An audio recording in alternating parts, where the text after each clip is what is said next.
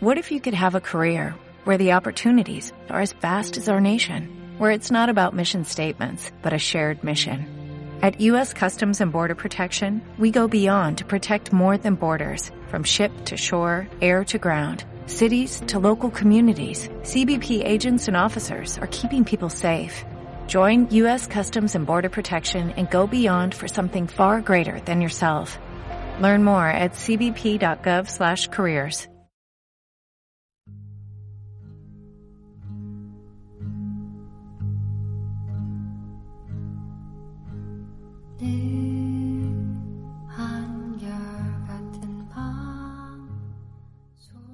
Hola, muy buenas. ¿Qué pasa? ¿Qué tal? ¿Qué hay? Viciosas y viciosos del cine. Bienvenidos a una nueva charla de puro vicio. Hoy estamos aquí, Rubén y yo, para hablar de una de las favoritas a hacerse con todo en la muy próxima gala de los Oscar. Estamos hablando de Minari, del gran desconocido Lee Isaac Chung. Así que poneos cómodos porque aquí arranca puro vicio.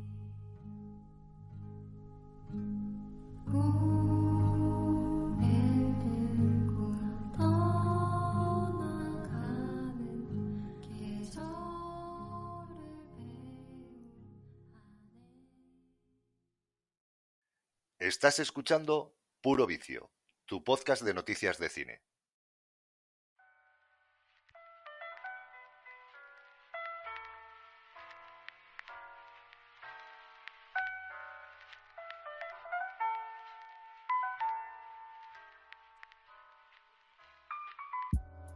Bien, pues como adelantaba hace un momento, ya estamos Rubén y yo aquí, que, ya se está haciendo habitual eh, tener tanta charla juntos. ¿Qué tal, Rubén? ¿Cómo estás?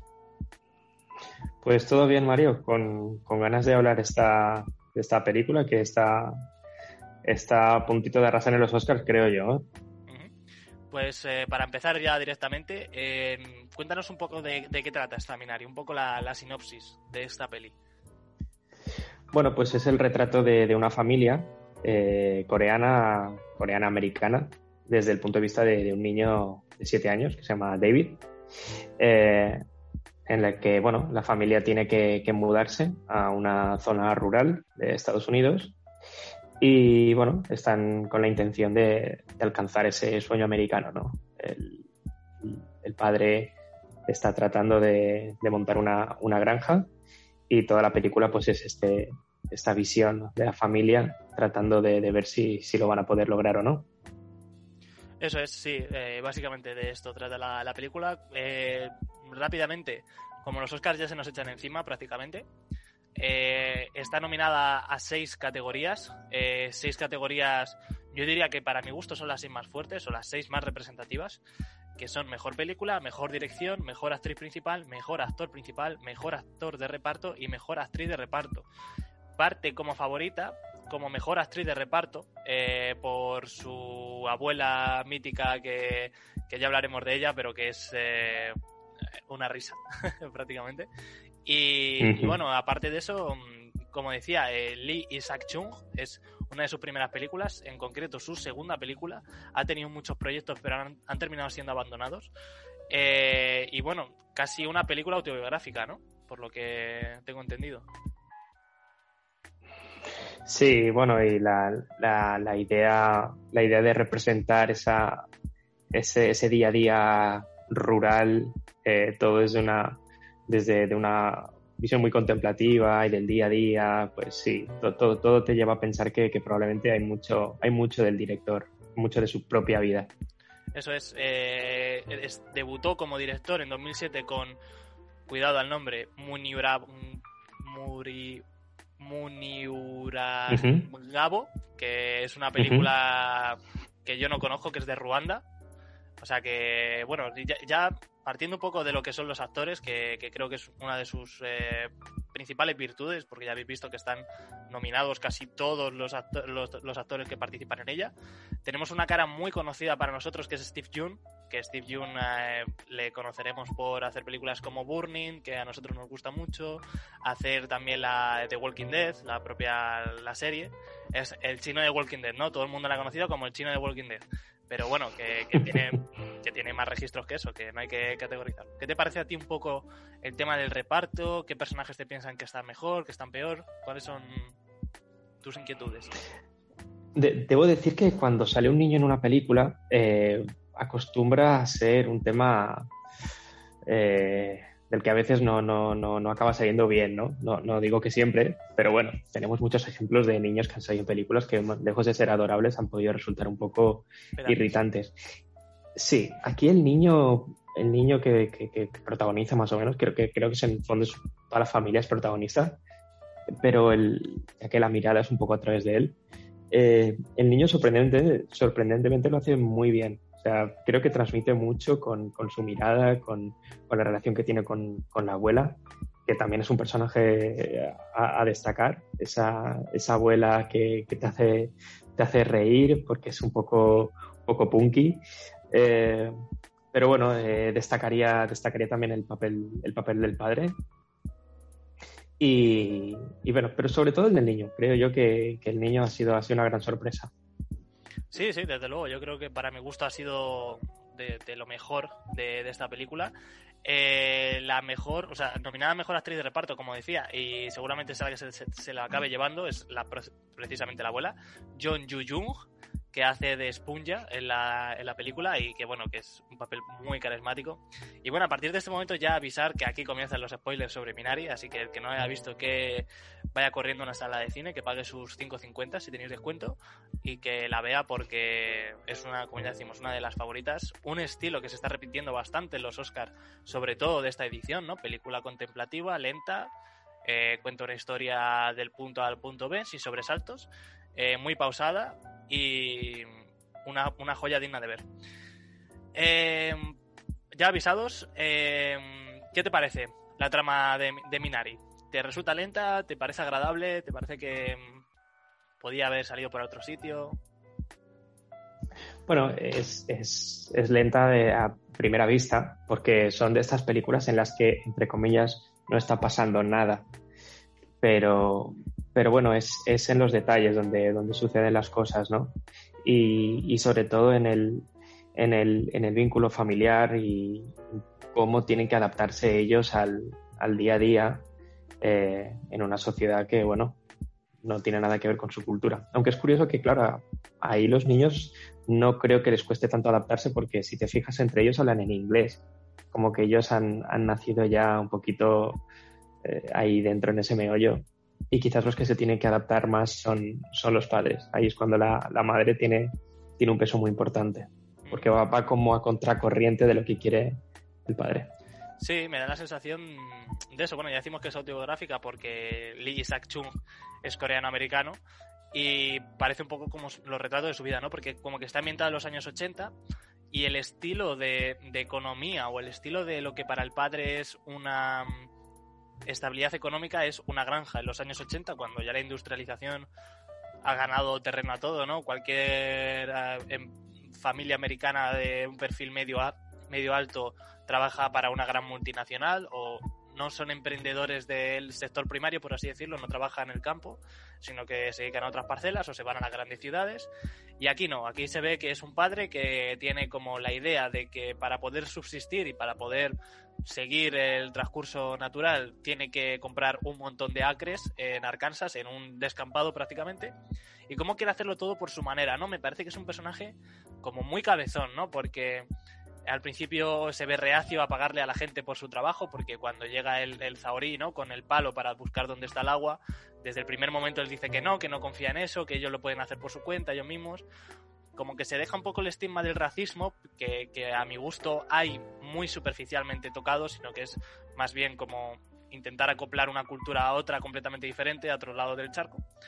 Y, bueno, en cuanto al tema de la trama, como dices tú, yo creo que es una, algo que, que, acontece sin sobresaltos. Aprendes muchas cosas de la cultura coreana, o algunas, no muchas, pero sobre todo el, el significado que tiene en sí Minari, ¿no? Minari es como una palabra que, que a primera vista a la gente que no, no tenemos mucha familiaridad con, con Corea eh, nos, nos, resulta irrelevante y a lo largo de la película descubrimos que es un árbol, que es un árbol que una vez que bueno, una planta, mejor dicho, que una vez que muere eh, renace, ¿no? Vuelve a, a salir y es, y es, lo que queda, ¿no? La raíz, la esencia.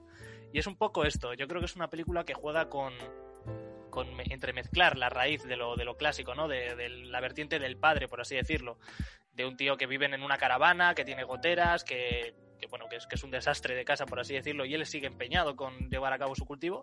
Y luego, por otro lado, la visión de la madre, ¿no? De intentar cómo socializar, irse a la gran ciudad. Están como esos dos contrapuntos y los que están en medio, por supuesto, son los niños, ¿no? Que son como los grandes afectados de esta historia, porque son los que vienen de otro país, aunque conozcan la lengua.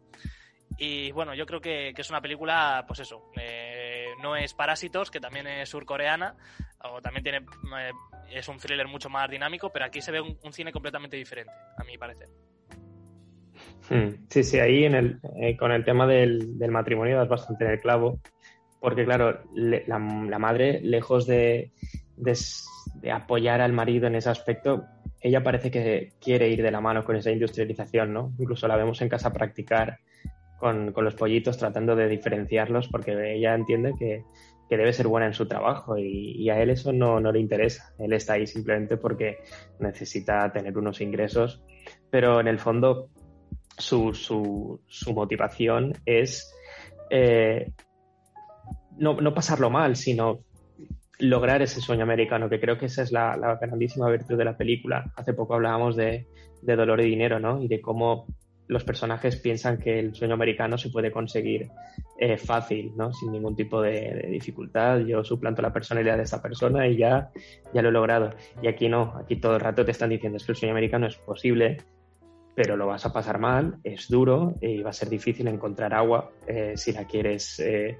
encontrar y, y, para poder eh, tener tu granja y, y, va a ser muy complicado. Y sobre todo, por terminar lo que decías sobre, sobre el Minari, ¿no? Un poco como el Fénix que renace de sus propias cenizas, pero aún más fuerte es, es el elemento poético de la película, ¿no?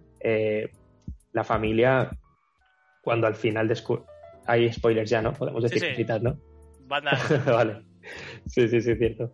Eh, en el momento en el que la granja se quema, eso hace referencia por completo a, ese Minari ese primer Minari que está muriendo y del cual la familia va a poder renacer, porque justo después de esa escena, lo primero que vemos es un plano de la familia durmiendo en su casa, todos juntos, los vemos todos juntos ahí. Y esa forma de entender que la segunda vida que van a tener después de esa granja que se ha quemado es el primer paso para lograr ese sueño americano que viene después del sufrimiento, igual que el Minari.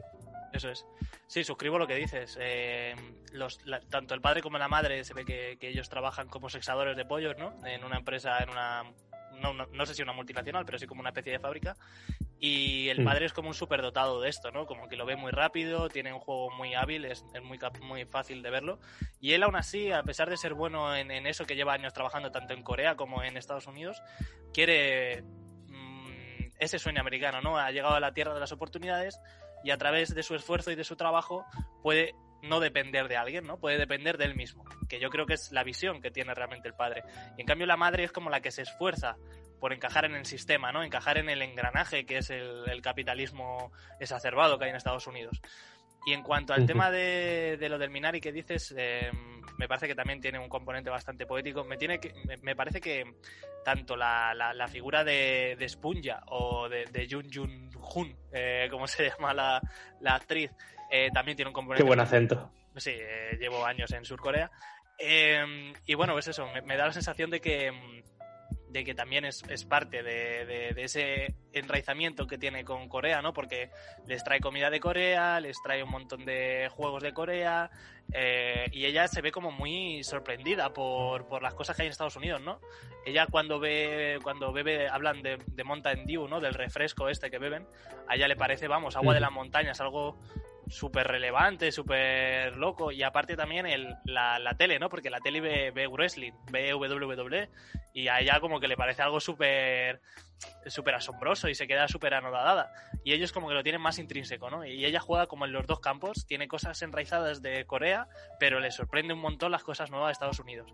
Y yo creo que es el punto clave de toda la película, que es chocar las dos ideas, eh, intentar hacer un batiburrillo de las dos, intentar asentarte en tu nueva tierra.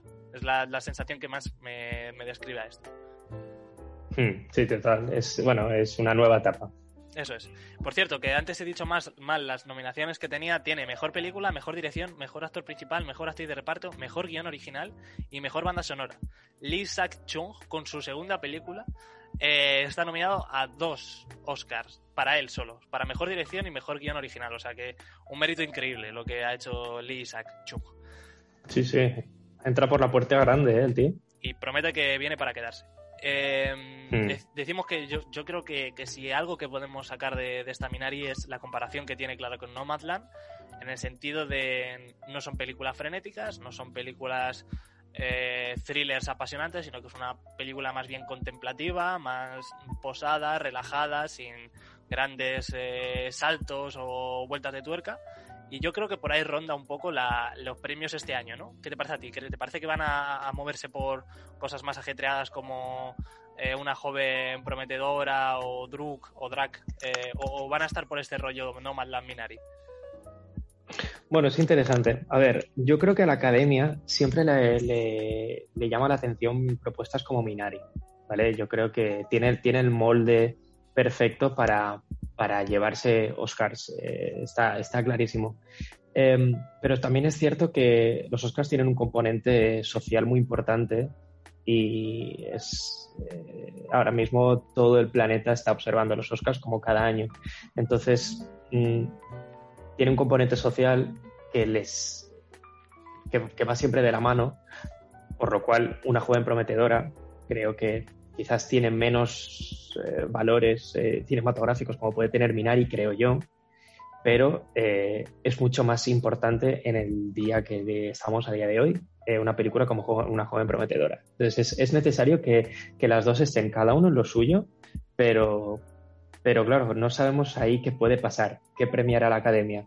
Premiará más algo con unos tintes cinematográficos eh, bueno, más elevados, por decirlo de alguna forma, o va a premiar una película que es una crítica social en un, en un momento Me Too como este que está haciendo historia. Pues lo veremos en menos de un mes. Sí. Estamos muy pendientes y ya veis que en Provincia estamos viendo todas las películas que están, o casi todas, todas. estamos hablando de, de, todas las pelis que van a, todas. a los Oscars.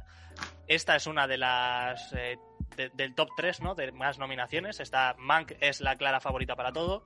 Luego vienen otras eh, cuatro o cinco películas con seis nominaciones y esta Minari es la, la que tiene cinco eh, nominaciones. Entonces, bueno, eh, perdón, eh, Minari viene para quedarse. Yo creo que algo se llevará, no sé si todo, pero bueno, va a rondar por aquí. Eh, bueno, Rubén, yo creo que es el momento para preguntarte que, qué cosas son las que mejores te funcionan de la película, o qué cosas más te gustan, y cuáles son las que más te han chirriado. A ver, ¿qué te podría decir? Ese, claro, el final me gusta muchísimo. Eh, ese momento se eleva la película, creo yo.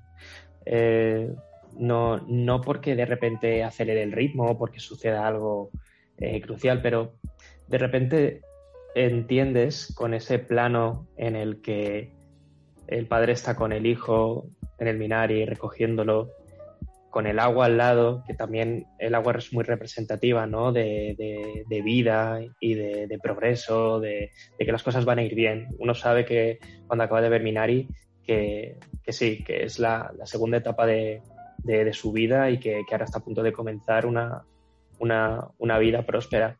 Entonces, eh, ese final me gusta mucho porque creo que es la recompensa a, toda la todo lo que ha sucedido previamente. No, no porque haya sido aburrido ni nada, simplemente porque, porque es, es, una recompensa para el espectador, porque ha estado ahí eh, esperando a, ver cómo, cómo cambian las cosas y, y, al final al final llega. Así que el, el, final me gusta. Por, por chirriar, eh, de, debo decir que, que no, no, me chirriaba la, la, abuela, pero al principio me, me cayó un poco mal. no sé por qué, pero luego es como que al, poco que la vas conociendo, de repente se vuelve adorable y eso es, todo mérito de, la actriz, ¿no? Al fin y al cabo ella está actuando igual durante toda la película, pero, consigue girar un poco la, percepción que tienes de ella como espectador y, y, me, parece, me parece genial. O sea que no diría que me chirría, pero sí que es cierto que al principio me cayó un poco gorda y luego, luego dije, uy, que ya ya más guay. Total, yo creo que, hablando del ritmo y de la estructura que tiene un poco, tiene, dura casi dos horas, 115 minutos en concreto.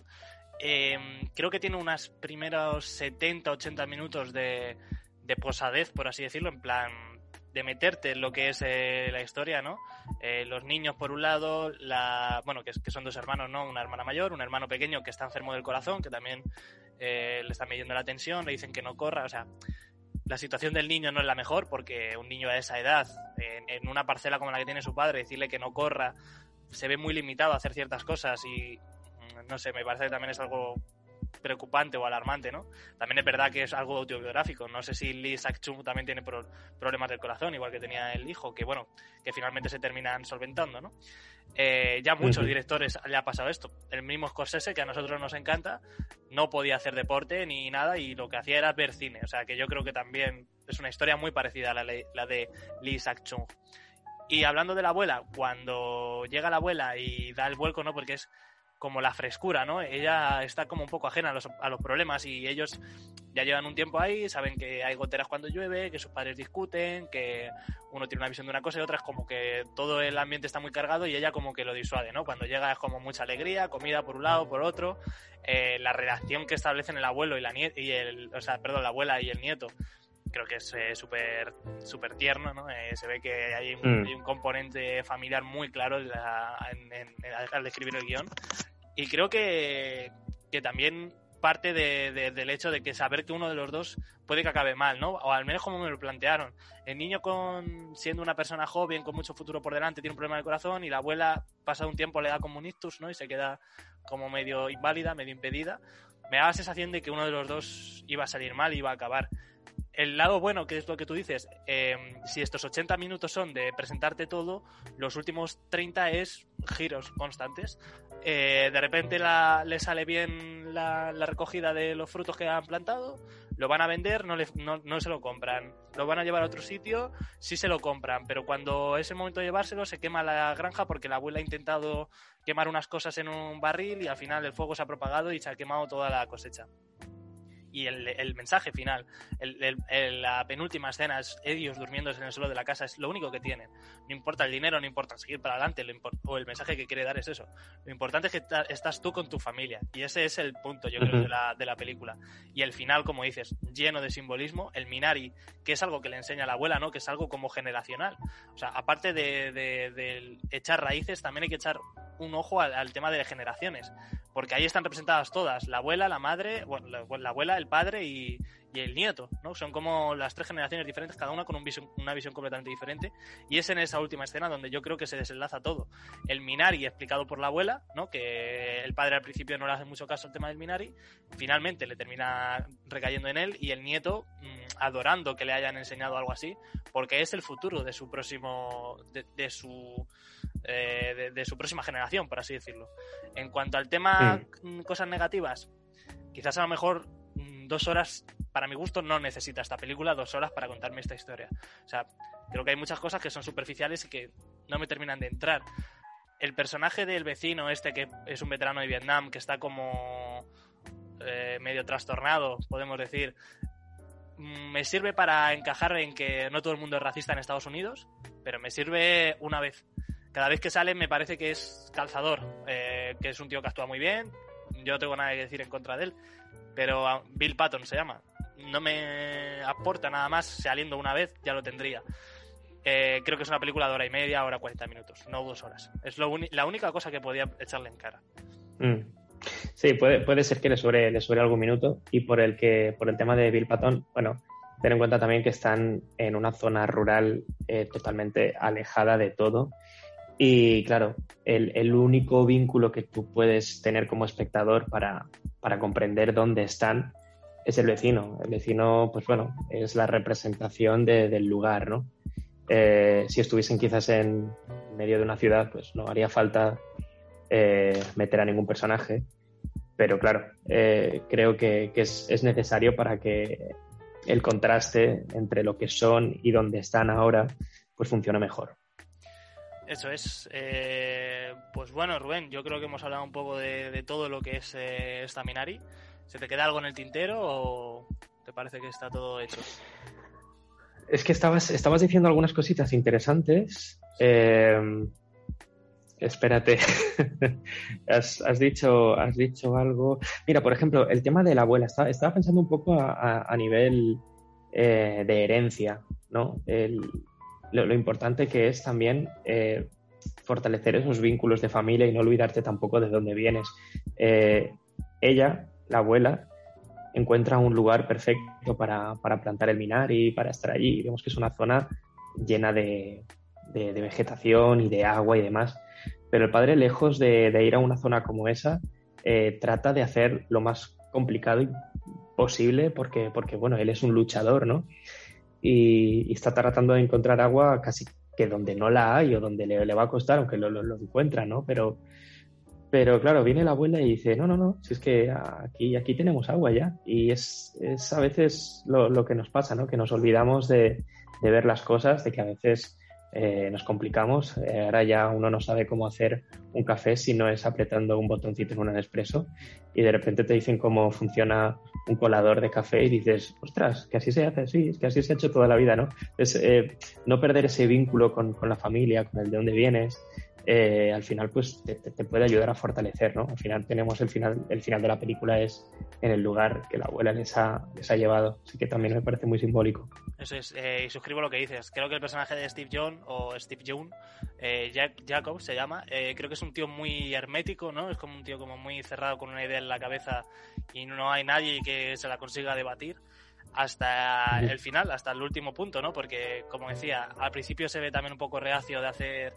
eh, amistades con Paul, con Bill Patton, ¿no? con el personaje este que es veterano de Vietnam, se le ve como que no quiere mucha ayuda de nadie, desconfía mucho del sitio donde está, no del sitio, sino de la gente, ¿no? de la comunidad.